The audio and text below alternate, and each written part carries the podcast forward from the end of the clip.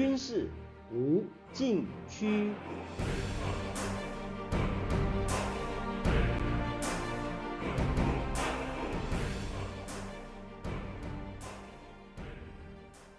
听众朋友们，大家好！您现在收听的是自由亚洲电台的军事无禁区栏目，我是栏目的主持人齐乐义。上一集栏目我们谈到俄乌战争，这一集再来谈台海局势。今年八月上旬，解放军在台海周边展开大规模、高强度围台军演。由于台湾方面的克制，双方没有擦枪走火。到八月底，出现戏剧化发展。从厦门起飞的民用无人机，以多批次、多架次侵入台湾所属金门外海多个岛屿，经多次示警驱离后无效，守军被迫于九月一日实施防卫射击，击落一架来自对岸的民用空拍无人机。有人形容这是自一九七九年以来，台湾金门守军首次向大陆越界的飞行器开火。虽然不构成实质上的危机，但是这种引诱台军开第一枪的做法，是否成为未来解放军对台动武的借口，引起各界关注。就形势发展来看，两岸因为战术对峙而擦枪走火，进而引发战争的概率不高，反而是出现某个重大政治事件，比如北京认定台湾宣布法理台独，或发生。将会导致台湾从中国分裂出去等重大事变，或一个中国原则被彻底废弃，美台建立新的外交关系，北京才有可能发动战争。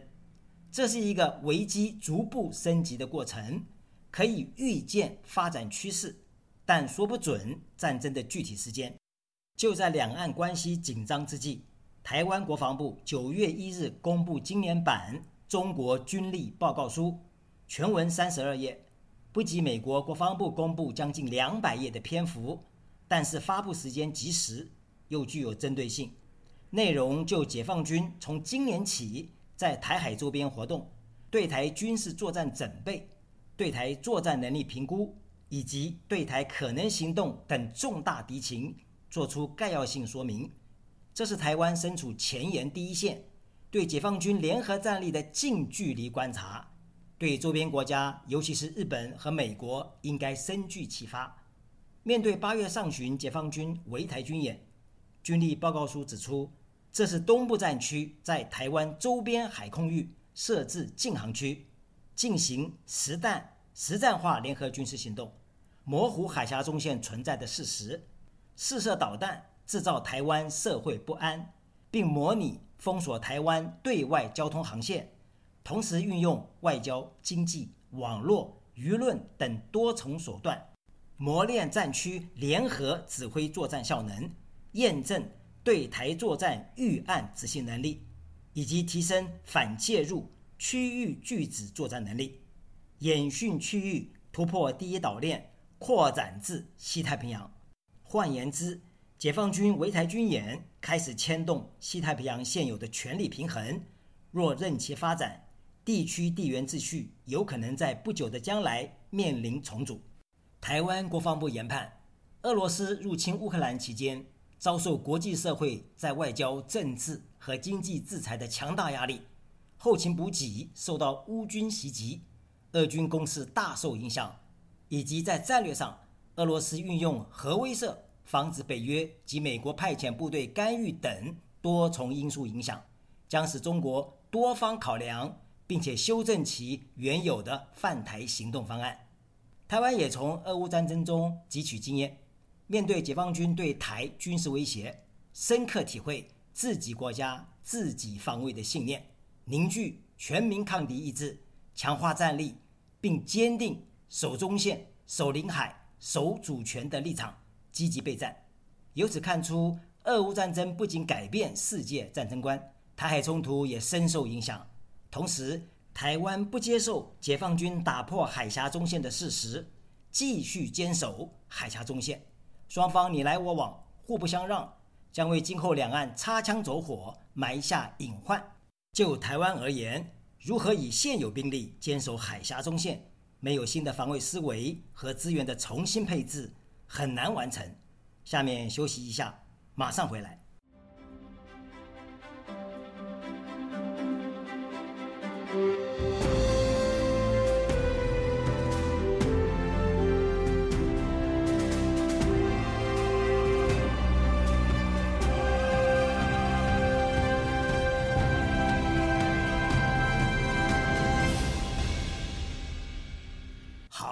继续来谈。经过八月上旬围台军演，解放军对台作战能力究竟如何？军力报告书从七个层面作出评估。首先是联合情报监视与侦查，所谓大军未动，情报先行。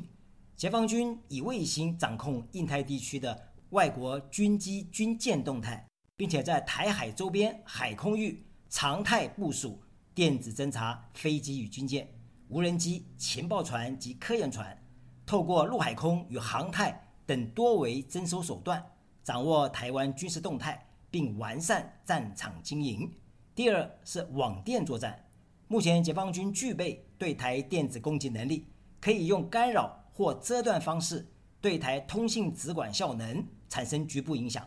另外，结合网军发动网络攻击，破坏台湾关键基础设施。影响军事装备系统运作，支援对台作战。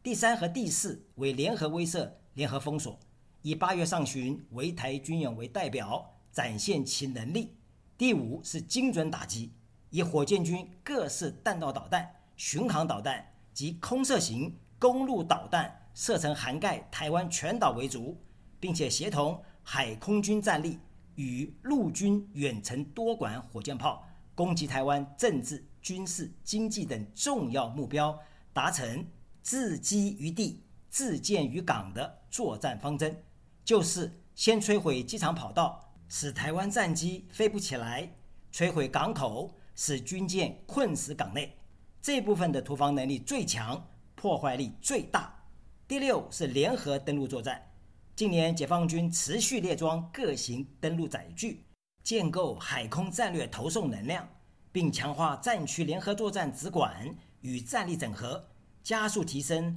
多维双超和立体登陆作战能量。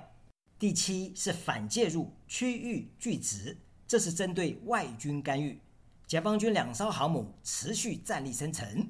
同时配合海空军执行跨岛链远海长航训练。并且部署中长程常规对地和反舰弹道导弹及巡航导弹，建构第一和第二岛链间区域抗击外军能力。台方研判第三艘航母福建号，二零二五年完成海试交付海军，完备反介入区域拒止能力。所谓反介入，是指威慑和阻止美军进入支援台湾的作战海域；区域拒止是指。即使美军进入作战海域，也难以自由展开。军力报告书并没有说明解放军何时具备全面攻台能力。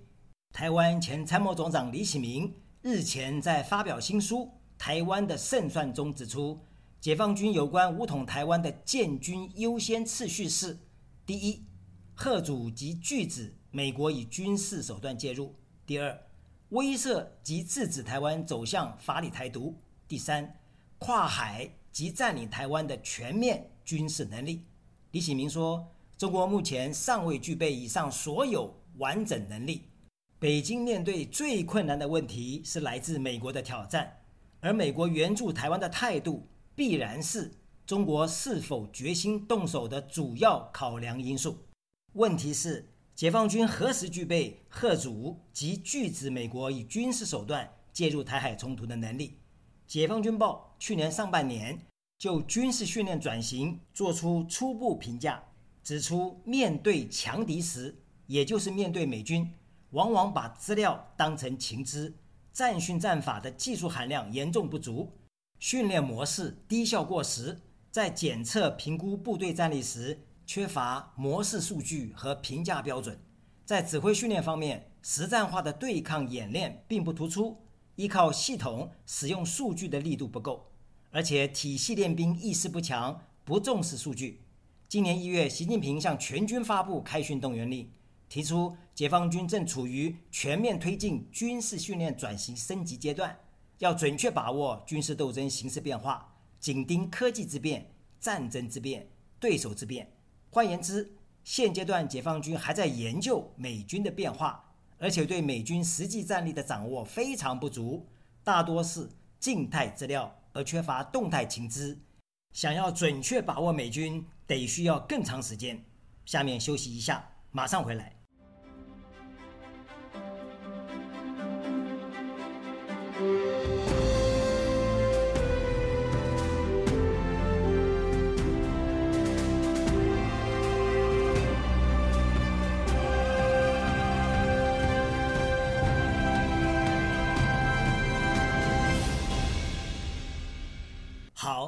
继续来谈。军力报告书指出，今后解放军对台可能行动有八项：从认知作战、灰色地带行动，到联合军事威慑、联合海空封锁，再到夺占台湾外里岛，以及实施斩首作战、联合火力打击，最后是全面进犯。所谓灰色地带行动，是指中国运用民用航空器、无人机、探空气球。橡皮艇、海上民兵等手段，密集而不间断侵扰台湾周边海空域，企图改变两岸既有现状。所谓斩首行动，是中国运用特战部队或先期潜伏人员，对台湾政治和军事中枢进行斩首突击，同时动用巡航导弹实施远距精准打击，瘫痪台湾整体直管运作及破坏重要关键基础设施。迫使台湾政府失能，动摇抗敌决心。李喜明认为，解放军已经具备对台实施海空军事威慑与封锁、远距联合火力打击和夺取外岛能力。他预判，二零二七年之前，解放军仍无法以全班军事手段进行陆海空三栖登陆作战，全面犯台。解放军想要顺利跨过台湾海峡。这一道深沟壁垒，仍有诸多实务上的困难。他预判危险时刻在二零三二年，习近平第四任期届满，掌权二十年，又兼具军事实力，解决台湾问题就在一念之间。这也意味中国具备贺阻及拒止美国以军事手段介入台海冲突的能力。在此之前，中国对台武力斗争。将以两个阶段进行，首先是以武易独，就是以武力抑制台独，在每一个可能面向持续向台湾施压，台湾的海空防御空间将会持续被压缩。最需要担忧的是海峡中线被打破，未来中国以武易独的军事威慑只会有增无减，使得两岸之间避免误判。防止意外的默契越来越脆弱，是非常危险的警讯。第二阶段是以武制独，就是用武力制服台独，以惩罚性的军事打击制服台独。目前由于解放军无法建立全方位、大规模的三栖登陆作战能力，